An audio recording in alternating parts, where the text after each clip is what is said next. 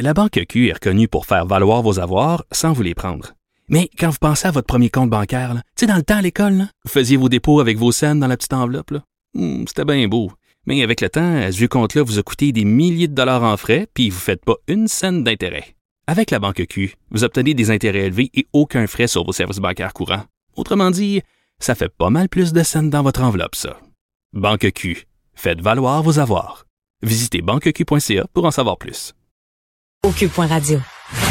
Martino. Même avec un masque, c'est impossible de le filtrer.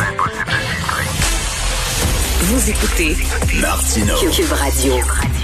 C'est l'ami Vincent Dessureau qui est tout optimiste. Tu penses qu'on va avoir un beau Noël? Non, je suis pas, euh, je veux pas dire ça, mais c'est parce que je regarde, il faut se comparer là. Et souvent, M. Legault fait ça, puis on dit. Euh, dans, en Europe et aux États-Unis, là, les chiffres, je regarde à tous les jours, moi, depuis le début de la pandémie. là. J'ai couvert ça des mois et des mois. Vraiment, c'est en flèche, là, Richard, dans les pays d'Europe et euh, dans plusieurs États américains, en flèche vers le haut. Donc, eux vont avoir des choix difficiles à faire, ce que nous, on a déjà fait. Alors, je pense qu'on est quand même... Nous, la courbe est aplatie. Alors, on est rendu au, à la- au reste. Là. Elle sait que ça baisse. Puis elle se demandait après, qu'est-ce qu'on va peut-être pouvoir là, ouvrir? ça baisse. Là, on va ouvrir. Là, ça va remonter. Là, on Oui. va fermer. Ben, faut trouver l'équilibre. Ça, ça C'est sûr que le monde là, on réclame va ouvrir. l'équilibre. Qu'est-ce qu'il faut, qu'est-ce qu'on peut ouvrir pour que ça reste à un niveau décent? Puis euh, je me dis peut-être qu'on a une chance aux fêtes. là. Nous, on a une chance ouais, pour les va- fêtes. OK, on va ouvrir pour les fêtes. Oui. En février, on va voir fermer. Ben ça dépend parce que pendant les fêtes, il y aura pas d'école pendant plusieurs semaines. Donc là, tu, tu- oui, tu fais des, tu dis le 24 là, vous, vous pouvez vous réunir à 6 ou. euh, À 6. Penses-tu que les gens vont dire à 6? Ouais, mais tu dis, il va y avoir des exceptions, mais c'est une journée. L'école va être fermée pendant, je sais pas, trois semaines. Alors, est-ce que ça peut garder l'équilibre pour dire tout le monde va passer au moins un beau Noël? Puis on va rep- J'ai espoir. Alors Tant qu'au- mieux. alors qu'en Europe, on commence, et aux États-Unis, on commence à manquer d'options, là. On trouve ça bien le fun de garder de tout voir, ouvert, euh, mais, euh, très hâte d'entendre Emmanuel Macron cet après-midi. Ouais, des choix difficiles. Entre autres, euh, dans- parmi les choix, il y a vraiment un reconfinement sévère. Faut dire que deux tiers des Français sont déjà sous couvre-feu. Euh, Non, non, c'est pas, ça va pas bien. non? François, pas bien. Écoute, euh, le- le- on dit tout le temps que la couverture euh, médiatique sur Donald Trump, elle est très négative. Tout Oui. le temps, tout le temps, tout le temps. Les médias sont tous à gauche, puis ils rient tous de Trump et tout ça. Est-ce que c'est vrai? Bon, parce que aujourd'hui, ça, il faut dire, c'est Fox News qui sort une étude d'un le Media Research Center super de droite. C'est vraiment de, de- c'est, euh, on s'entend biaisé au, ces chiffres-là au bout. Mais ils sont quand même intéressants parce qu'on a quand même fait un exercice d'écouter ce, ce regroupement-là ABC, CBS et NBC aux États-Unis. On l'avait fait en 2016 pendant l'élection, euh, bon, euh, l'élection de 2016 contre Hillary Clinton pour voir où on se plaçait au niveau des médias et on leur refait l'exercice cette année en étudiant donc ces trois médias entre le 29 juillet et le 20 octobre. On écoute en gros le bulletin de nouvelles de fin de soirée puis Ok. on regarde qui parle de quoi et est-ce qu'on en parle positivement ou négativement. Je vous rappelle, c'est un groupe totalement biaisé mais les chiffres sont quand même intéressants. Là où on arrive à la, le- bon, la conclusion principale, ces trois médias parlent de Trump négativement à 92 du temps. Et euh, Joe Biden, lui, c'est positif à 66% euh, du temps. OK. Dans les chiffres intéressants, euh, on couvre Trump trois fois plus que euh, Joe Biden. Ben On là, trois fois plus de couverture parce Il qu'il est président. puis il est, il est plus divertissant aussi là. Faut Ben dire oui. pour euh, vendre la copie, euh, il en vend. Faut dire que ça se ressemble par rapport à, toute la présidence de Trump. On dit que depuis le, le jour de l'investiture jusqu'à euh, au 20 octobre, c'est 90,5% de couverture négative. Puis on parle de l'impeachment, les dossiers de la Russie, euh, les bon tous les scandales qu'on qu'on qu'on a connus avec l'Ukraine et, et- et autres. Une des différences entre cette année et 2016, c'est que Clinton, Hillary Clinton aurait eu, selon leurs calculs, une presse négative à 79% à l'époque, alors que Biden, lui, est dans le positif, 66% de plus. Le seul truc qu'on lui reproche, c'est évidemment son âge, mais c'est vraiment minime, minime dans la couverture à côté de du coronavirus, Trump qui a pogné le corona, euh, ses commentaires sur le vote par la poste, les manifestations dans des euh, bon dans plusieurs États américains, les euh, retours de taxes euh, bon impayés de Trump et compagnie, et qu'on parle presque pas, là, entre autres, du Kamala Harris qui est trop de gauche, selon eux encore là, le fait qu'on va paquer la, la Cour suprême, là, donc euh, Oui, euh, oui. on en a parlé que quelques minutes. Alors, euh, je pense qu'ils ont quand même un point là-dessus, mais on n'a peut-être pas la même analyse du pourquoi. C'est que eux, selon eux, c'est parce que les médias, euh, bon, font juste pas aimer Trump. Est-ce que c'est parce que Trump fait aussi juste des niaiseries Mais, à longueur de journée. ben, c'est ça aussi, là. Il y a, y a- y a cette analyse-là aussi que les médias peut-être font juste couvrir quand Trump dit une grossièreté, ben peuvent pas en faire une couverture positive à 50-50. là. Ben oui. Alors s'il fait des, euh, des folies, est-ce qu'on est un peu trop soft sur Biden? Possiblement. la couverture, la couverture médiatique sur Al Capone était bien, bien négative. Ben exact. Sur Mom Boucher ou Ben sur oui. euh, bien négative aussi, là. alors, euh, d'ailleurs, aujourd'hui, je lisais The Guardian, là, que je te cite souvent, qui euh, a sorti son long dossier sur qui ils appuient. Et c'est Joe Biden dans un texte là, à la limite violent contre Trump, là, en disant que c'est euh, bon, que d'un, Ouais. qu'il qu'il a jamais été euh, apte à la présidence, qu'il a propagé des mensonges, l'ignorance, fait des dommages euh, aux États-Unis qui se sont qui sont peut-être réparables après un premier terme, mais qui ne le seront pas après quatre ans. De, de la part du Guardian, c'est pas très, Non, non, très, absolument. très à gauche. Mais c'est un très média qui, là. disons, euh, quand même respecté. C'est juste dans le, le ton, euh, Richard, qui est même très violent envers Trump. Mais écoute, euh, une couverture plus positive sur Biden que sur Hillary Clinton n'était pas aimée. Hillary Non, c'est ça, Vraiment pas.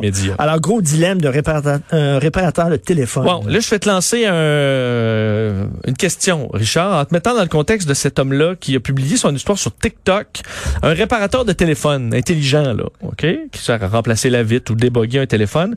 Il y a un couple qui arrive qui dit, le téléphone, là, on peut pas l'ouvrir, il, est- il est- il est buggé, est-ce que tu peux nous réparer ça? Il dit, parfait, je vous donnez-moi une heure et revenez. Et là, quand il ouvre le téléphone le- le- le- de son protecteur, de son étui, il y a un message où c'est écrit, s'il vous plaît, dites à ma femme qu'il est irréparable, qu'il est pas réparable. Elle veut vérifier l'historique. Voici 100 dollars. Merci. Il y a eu un bill de 100. C'est tellement bon. OK? C'est Hein? tellement bon. Alors là, ma question, et c'est ça qui a lancé le, le débat, qu'est-ce que tu fais? Ah, je défends le bonhomme. Toi, tu fais le, ce qu'on appelle le, le bro code. là. Ben oui, oui, oui, le bro code. Ben Alors, oui. toi, tu dis, t'embarques Ben non, mais sinon la merde va pogner. Là. Ils, ils vont, ils vont se divorcer pour une, une histoire niaiseuse. Puis tout ça, ben non. Puis euh, je, regarde, je, je, je prendrais même pas le 100 pièces. Je laisserais le 100 pièces. Tu je dis, regarde. c'est bon, tu trompes ta femme tant Ben- que tu veux. C'est pas moi qui va le dire, ça va Ben, c'est pas un crime, là, tu sais.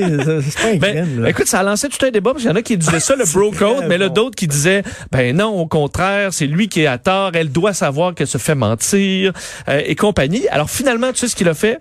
Euh, il a décidé de, de, tout, de tout dire à madame. Alors, il a montré le message. Il a dit, moi, je veux pas il rien... a dit? Oui, oui, il, il est a bien dit- niaiseux. Mais il a dit, je vous le débarre pas, moi, je veux rien savoir de vos affaires, mais voici le message. Il est bien niaiseux. Alors, ce que la femme a fait, elle a dit, parfait, elle dit, moi, je vais te payer 200 pour que tu le débarres. Et là, il l'a débarré. Fait que là, Regarde. tout... euh, Attends, attends, attends, il a fait- OK. Euh, elle a doublé, puis là, il a pris l'argent, puis il a débarré le tu sais téléphone. qu'un de tes amis trompe sa blonde? Oui, Tu le sais. oui. Il t'en a déjà parlé. Oui. Vas-tu dire? Tout ça est déjà arrivé. Vas-tu dire, sais bien que non. Sais bien que non. sais bien que non. Le bro code? Ça, c'est pas le bro code, c'est qu'il y a des bouts à m'amener où je peux pas être là. Je sais pas. Vas-tu le dire? J'ai non, je l'ai pas dit. C'est quand, quand j'ai été confronté à ça, je me suis mêlé de mes affaires. Mais euh, Quelle bonne histoire. Bon. Journée d'horreur pour un New-Yorkais. oui, rapide deux petites nouvelles en- rapidement pour te dire qu'il y en a qui ont des pires journées que toi, Richard. Un homme du Bronx samedi qui se promène, attend l'autobus sur le trottoir. Le trottoir s'est euh, dérobé sous ses pieds, là, euh, ça a défoncé. Il est tombé dans un trou de 15 pieds infesté de rats. On parle d'un homme de 33 ans qui aurait été là coincé, jambes cassées, bras cassés. Et là, il pouvait dire qu'il ne pouvait pas crier parce qu'il y avait trop de rats. Il voulait pas ouvrir la bouche. Heureusement, il y a des gens qui l'avaient aperçu. Ça a pris 30 minutes avant de le sortir de là avec l'aide des pompiers. Ah. On a fermé tout le coin parce qu'il y avait vraiment eu un défaut, évidemment, dans, bon, dans, dans les fondations de, de la rue.